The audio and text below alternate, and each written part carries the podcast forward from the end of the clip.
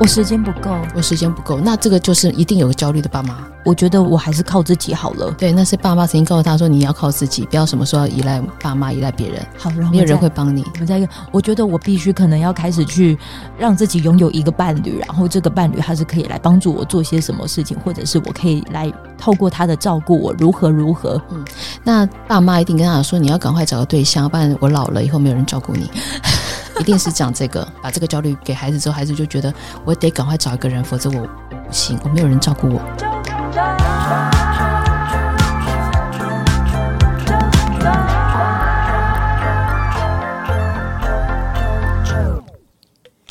这是你跟他们接的地方吗？嗯，我这一趟来，其实我只能说我就是个很被爱、被爱照顾的孩子。呀，对，就是太太多贵人照顾我。嗯。对，我就很很谢谢他们，那就正式来了。好，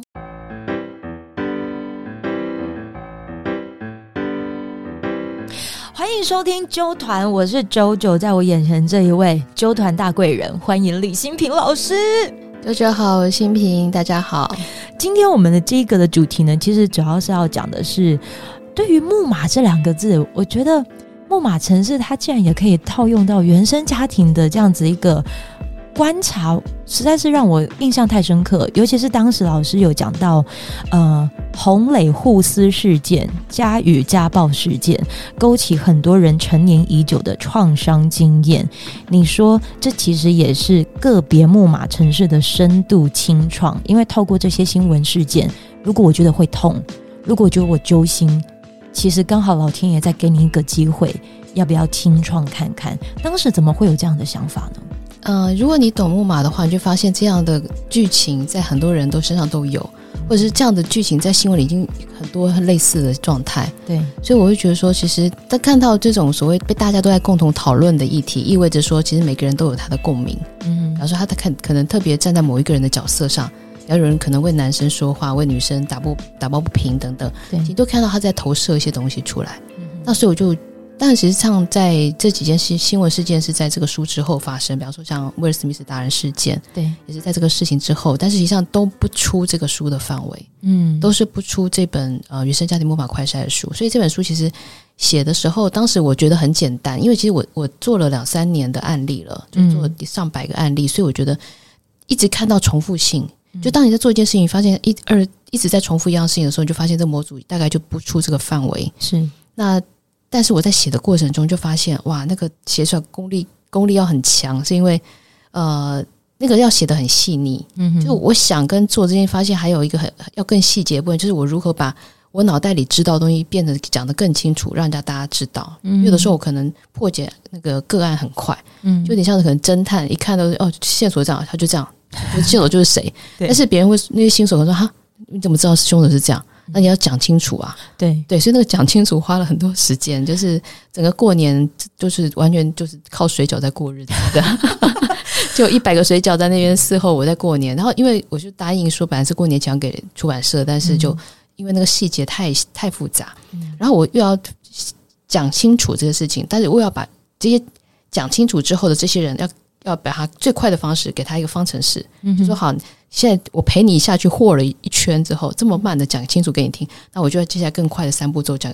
就是教给你看我如何以后不用花这么久的时间。对，所以这个中间过程可能是书写比较麻烦的部分。嗯，但目前为止就是。呃，任何一个新闻出来都不会出这本书的范围，所以其实很简单，就是书只要只要新闻出来，我就可以从里面抓一个模式出来就可以讲。因为老师他这一次的这个书籍当中啊，其实你甚至的所有的章节里面，他就等于说我我比如说最近看到了什么样子的新闻，我一翻，诶，套用进去，方程式这三个字，它会让我联想到老师其实会透过大量看电影，然后电影也许它就是有时间的规范，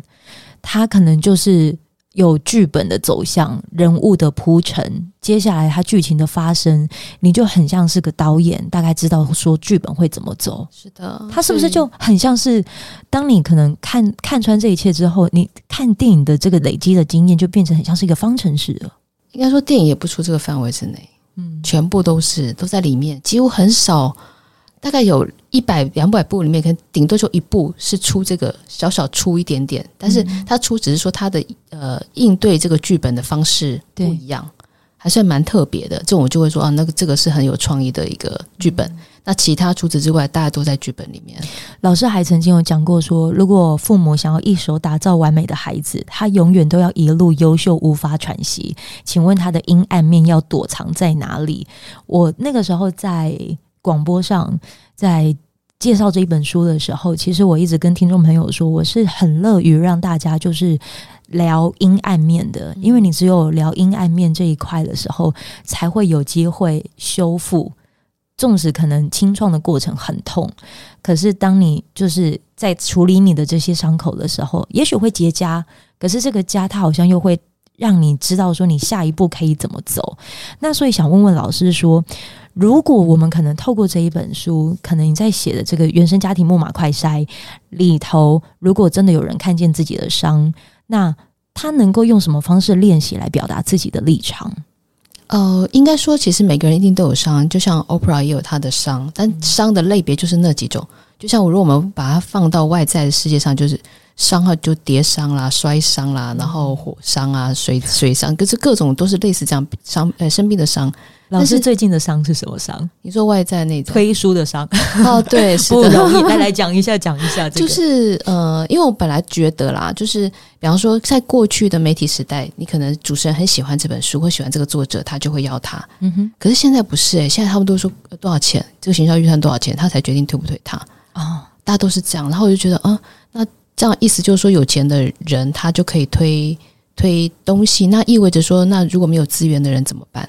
那如果有些厂商，比方举例来讲，有些厂商可能他钱很多，嗯、但是他的东西没有那么那么好，嗯，那是不是意味着我们将来就被这些东西都占领掉？对，所以我我不是很，就现在还没有办法接受说现在都是以钱来作为呃事情决定要不要做的一个根据，虽然这样在看起来有点。好像我还好像涉世未深，虽然我已经五十二岁，可是我心里中还是有个理想，说其实就像我自己在做事情的时候，如果我要帮某一个人推啊，比方说帮他在我脸书上推，其实我都没有想过说他到底有没有名，对我有没有帮助，他有没有给我钱，都没有这些，都是我就想，哎，这个人他东西好棒，我就就是完全没有任何的的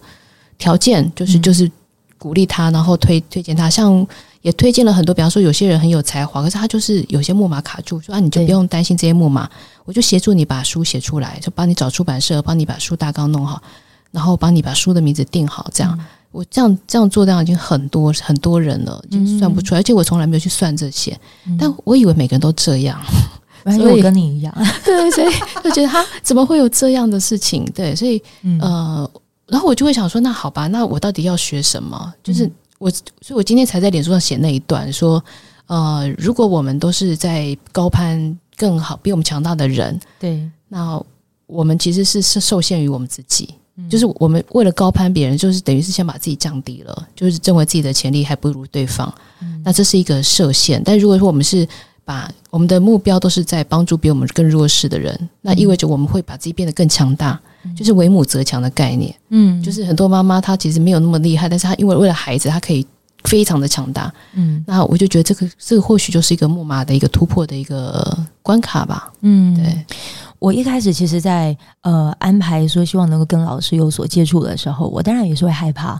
有时候可能会觉得我我真的碰得到吗？然后真的就是网上这样子去看，但是我觉得我应该要给自己一个机会，如果我的这个声音或者是跟老师的对谈，他能够又再照顾到其他人，那因着让大家又更深入的想要再多认识自己一点，因为我觉得遇见在节目里面的每个人，那那个的交流其实是。我觉我觉得是很好的一个循环。哎，亲爱的，你的粉丝人数是我的两三倍哎，亲，有没有搞错啊？那但但应该是我攀你，不是？没没没，就是我我我觉得很多人可能都会，就像老师讲的，可能就会他们可能看到预算，看到粉丝粉丝受众群的人数，可是我一直在告诉我自己，就是你要如何打破不看到数字而已，你要看到的是这个人他在你生命里，他其实有对你的。那个生命影响的厚重程度有有多深？对啊，所以你看，我们我现在听着就很感动啊！你知道那时候行销单位跟我说：“你不知道你的粉丝才四万多吗？我们很难帮你找那个你的 KOL，因为全部都比你高，就是你的、嗯、就是嫌我的那个人数太低。”我说我：“我我真的从来从我我记得有一件事情，就是刚开始有自媒体的时候，比方说呃微博、微信或者是脸书，然后我就对那个粉丝人数这件事情就有很大的。”惊吓，我可以说惊吓，就是，哎，为什么有粉丝？不是每个人都是自己的偶像吗？为什么其他人就要变成粉丝？这是我第一个问的问题。我说，还那时候还说，可不可以不要把不要那个出现粉丝这两个字？嗯，我觉得他们是朋友，或者是可能是我们圈圈子里面的人。嗯，然后他说不能改，这是人家设定的。所以后来大家就觉得。然后说他为什么为什么要把人讲成是粉丝？因为我会说每个人都是自己的偶像，然后我就觉得是英雄惜英雄的方式是一件很可贵的事情。因为我我真的视每个人为创造者，对，或者是他可能还没有开花，还没有了解自己的创造者，应该没有人是。是应该要做粉丝的，嗯，然后这是我对这个事情，然后后来看到这个数字，就是常常有时候出版社或者是行销单位说，哎，你看这数字才这样，我说那现在那是要怎样呢？就是我现在该做什么吗？你 们才会觉得比较安心吗？没关系，我觉得老师，如果我们这一次的遇见，就像你刚才讲了，可能对推书的这个过程，就好像对你来说，哇，是个伤，但是你怎么样子去突破那个数字的？嗯的那个障碍，因为其实对我来讲不是伤，因为我我会说是这些人的问，会觉得是他们的问题，是因为本来理当就不能用数字来看一个人啊。嗯哼，你如果用三维、用身高、用他的名牌包的价值来看这个人，那你整个就是看歪了。嗯，就相当于你用东西的方式、用数字的方式在看人，你根本不是用人活生生的状态。就像我们如果去大自然的森林里面，我们不会去看说，哎，这只豹身高一八零，好好酷哦，它是一个豹的名模。嗯，或或者是一朵花开到非常大，说哇，这个这个花是那种超模级的三维特别好的一朵花，嗯、或是这这个鸟它的颜色特别漂亮哦，它的应该是值 LV 的多少钱的包的价值。嗯、我觉得这是非常无聊的事情，就是在大自然里面理当白就没有这些东西，没有数字，你不会一只鸟飞过去，朝旁边写一个粉丝人数三万，我一朵花开旁边就那个点击数有两百万，然后你不觉得很荒谬吗？所以我在看这件事情的时候，我我不会把它当成伤，我就当成是荒谬剧。对，那我在在听到这些话这些话的时候，我真的就像是墙上这个小王子，就是小王子在看人的时候，他会觉得人是很多荒谬的事情。嗯、一个国王跟他说他，他他命令他要做什么事情，他说你能命令太阳下山或上升，就是什么时候升起或下降嘛。对，对，所以我在看的时候，我是没有伤，就是真的，你了解木马这件事的时候，你是没有伤。你会看到这些人他自己在玩的荒谬剧。老师，我有问题，这个时候一定要来考验一下老师。嗯、荒谬剧有看过哪些类型的荒谬剧？好多，哦，就像呃，比方说英国国家戏剧院里面有些剧都是很荒谬的。嗯，其实我坦白讲，看莎士比亚剧也很荒谬。哦，荒谬，荒谬。这位应该，这我旁边的小助手应该也有曾经看过类似相关的，对不对？跟沙，你可以讲话没关系。对对对，有，因为他其实，在相关的部门单位工作，可能遇到一些戏剧，有一些歌剧啊等等的一些，也都是会有一种像荒谬的感觉。对，跟人生很像吧？你，我觉得人生有时候更荒谬。对，是的，像比方说罗密欧朱丽叶也很荒谬，就是两个家族可以这样子，然后就是呃，家族的面子比。爱情更重要，这种就是要荒谬剧嘛。可是我们现实中中，我觉得更荒谬啊。嗯，那因为我之前也看过几部电影，是跟这种所谓的呃点击人数来决定事情是，是这个事情是非常荒谬的。就比方说，呃，可能有网红，他为了数字增加，他不惜任何代价。我好像还知道老师曾经介绍过是口白人生，嗯，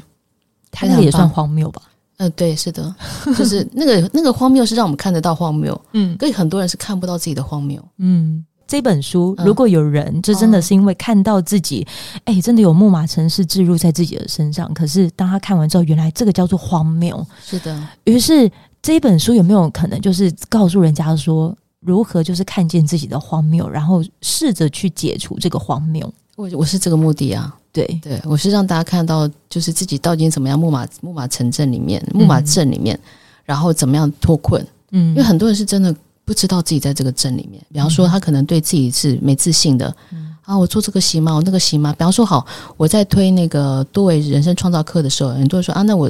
这个应该是只有天才才做得到吧？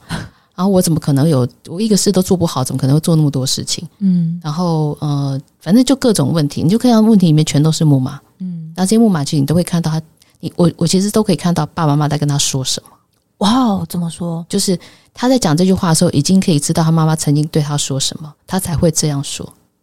比方说，我行吗？我都忙不过来了，我能力不行，我能力不够，等等，我时间不够，我时间不够。那这个就是一定有个焦虑的爸妈，就这样。哇，一句话，我觉得我做不到，我觉得我可能没有人会想要就是帮助我，我我觉得我还是靠自己好了。对，那是爸妈曾经告诉他说，你要靠自己，不要什么时候要依赖。依赖爸妈，依赖别人，好，然后没有人会帮你。我们在，我觉得我必须可能要开始去，嗯、呃，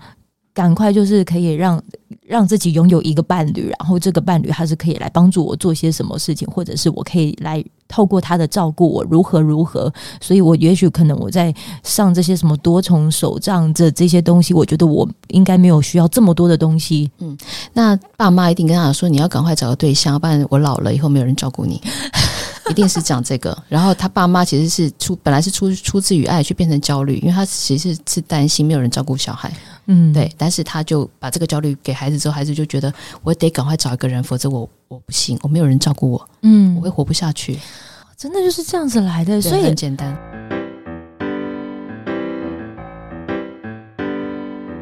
如果我们真的要讲到的说，多重手账并不是告诉你就讲说，好像你可以斜杠到什么样子的程度，可是老师其实还讲的是。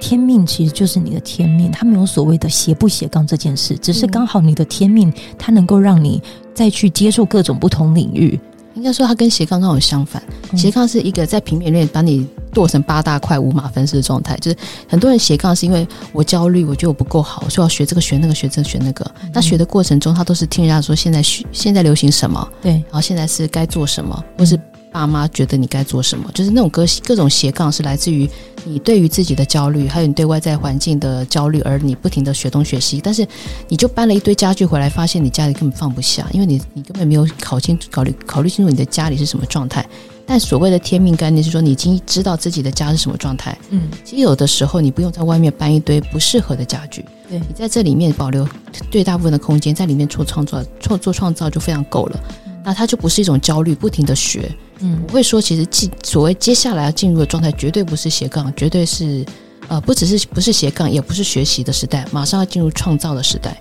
嗯，创造来学代取代学习是无比的重要。我要再次说一下，因为马上 AI。还有人工，就是人工智慧会大量的取代非常多的劳动性的工作、技术性的工作，然后不要到那时候再说啊，我我怎么突然没有工作了？嗯，就算你说你现在呃在在做 Uber 呃对 Uber Eat，或者说在做。呃，交通的劳务的事情，但是实际上，这都将来非常容易被取代。嗯，今天不要讲机器人或者是 AI，但是一般人也很容易取代到你的。每一个人都是尽快的把自己的天命天赋找到，而且一定每个人都有，不用想了。那个如果你觉得没有，那一定是木马。然后有的这个状况下，请尽量创造。以创造取代学习，因为只有创造的过程中，你才是真正会让你恢复到创造者的那种成就感。嗯，然后你一边创造的时候，你本来就可以一边学。比方说你，你诶，我很想，我举例来讲，可能你想要为家人做一道宴席，对，一道餐，但是你可能不太熟，有些东西是，比方你会做主菜，不会做甜点，嗯，但你要想自己从头到尾做完，所以你就会去学。嗯，所以你学的过程中，你是很快的，你不会浪费时间，而且你知道是为了这件事情而做，之后你就可以每次都是做这种。整套整套的料理，那一直会说你一定以创，就像我们呃很难有人是一天到晚注意着呼吸呼吸。你其实如果专注在呼或专注在吸就够了，嗯，因为你不可能只有吸没有呼，对。但是如果你一直专注在呼，但是没有吐气的话，你就会有时候会。嗯、呃，或者是大部分人会处在憋气的状态。但如果说学习跟创造来讲，一定是聚焦在学呃创造。对，因为创造是让你有成就感的，而且是你知道为什么而学。嗯，你会自动会带带来那种巨大的学习力，而且它是不是经过那种焦虑，觉得要学很多很多？你会发现太多人学很多，什么都没做出来。对，那个东西就是非常危险，因为他会觉得我好像学了以后，我才会。呃，让自己更好，但殊不知他做不出任何东西。嗯，所以这次的课就是多维人生创造课，是讲创造课，它不是一个学习课，它不是一个知识课，它不是一个背诵、背诵记忆知识的这种，因为接下来这个时代马上就会，马上瞬间会就。典范转移掉，老师已经开始在为我的下一集做各种的一些预告。当你可能认清了你自己的那个木马城市，你已经透过我们这一集，就是已经有稍微做了快筛。嗯，现在各种疫情都会出现这快筛，你接下来应该要做的是，好，你看到了之后，你要开始为自己创造。对，然后我决定说这个课会教大家怎么先找到这个创造版的自己，嗯、然后这个创造的身份怎么样，还有旁边三四个附属的身份来协助你做这创造的部分。那创造自己最上面的到底核心的目标是什么？你想要完成什么代表作，也会透过这个课帮你梳理出来。那老师，我想问，因为我们这一集的主题其实是在讲说原生家庭的这个木马快筛。嗯、那你觉得这个东西它跟我们刚才讲的这个多重手账的这个东西，它是有相关联的吗？有。相当于说你要拆你的旧木马，就相当于你一直在走走一个桥，一直都会撞壁，嗯、然后你要把木那个旧的桥拆了，但是你没有新的桥，你就还是会会再走回旧的桥，嗯，所以一定要建立一个新的版本。你有的很多人说，啊、呃，我就时间不够用，然后我可能有的人因为觉得时间不够用，他觉得自己不够好，他就开始划手机啊，开始开始废啊，躺平啊。但是如果他有一个这么这么丰富的人生在等着他开创。嗯，他压根就会马上把他浪费掉时间、躺平的、作废的，还有那种沮丧的、抱怨的人生，马上把时间转到这边来。嗯，这就是为什么说你要先拆木嘛，就是有卸就有补嘛。对，你要先卸完才有办法补进来。但是如果你没有卸，补也补不进来。嗯，但你有卸没有补，那也等于是虚的。对，诶，用听的不不是那个发泄的泄哦，是放下来的那个泄，手字旁那个泄哦。有泄有补是中医的名字 哦，有泄补哦，原来是我误解错误。老师可以再讲详细一点的解释。就是中医不讲有泄有要泄有，哦、要把一些不要的东西卸掉，嗯、然后才补进你有营养的东西。嗯，没有泄的话就没有补。老师在量子天命里面有讲到，就是说还还有希望可以再完成的事情，就是中医师，对不对？对，但是又要他要花很多时间考试。我常会觉得学历这件事情是很奇怪的，嗯，因为比方说，当一个人他对一个东西有兴趣的时候，他为什么要，嗯，他为什么要花那么多时间去学？嗯哼，他为什么不能用他自己的速度学？嗯，然后为什么对于医学这件事情，比方说，有的人哦，我举例来讲，可能在呃，在古时候那些嗯、呃、学医的人，他可能不一定是有正式执照，对他的医术就非常的好，对，可是就因为他没有证照，所以。大家就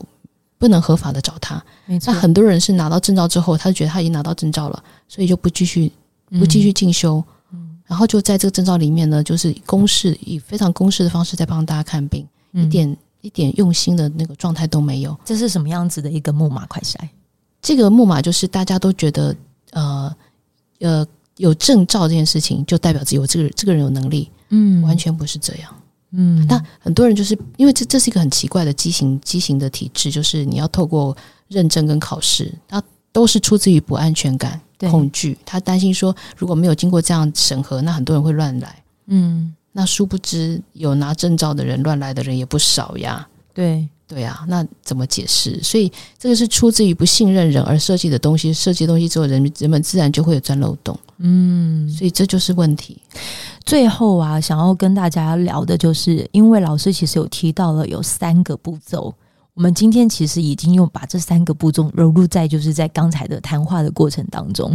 如果最后你还希望能够把你的负向印记真的是要拿掉的话，我们要不要最后再来带听众朋友复习一下这三个步骤是什么呢？呃，负向印记基本上是没有办法拿掉，它只能转换。它拿掉之后，你也不知道拿去哪里，对，不知道去哪里回收。嗯哼，那三个步骤是说，其实。呃，先从你自己现在当下最严重、最你现在最想问的严重的问题，从这个问题里面就发现这个问题。嗯，比方说你刚刚提到那么多问题，我就直接从问题里面就帮你破解你的原生家庭出了什么问题嘛。对，然后这个从在这这个地方再去找原生家庭的这个模组。简单讲，就是第一步就是先看到你的问题在哪里，嗯，你本身的问题出现了什么样问题。第二个就是从原生家庭的这个呃核心事情去改变、嗯、改改改写，或者是你重新给他一个新的诠释，这个事情。对你不再是负向印记，而有办法变成正向，嗯，而且你不受到负向的影响，嗯。然后第三步就是写出新的方程式，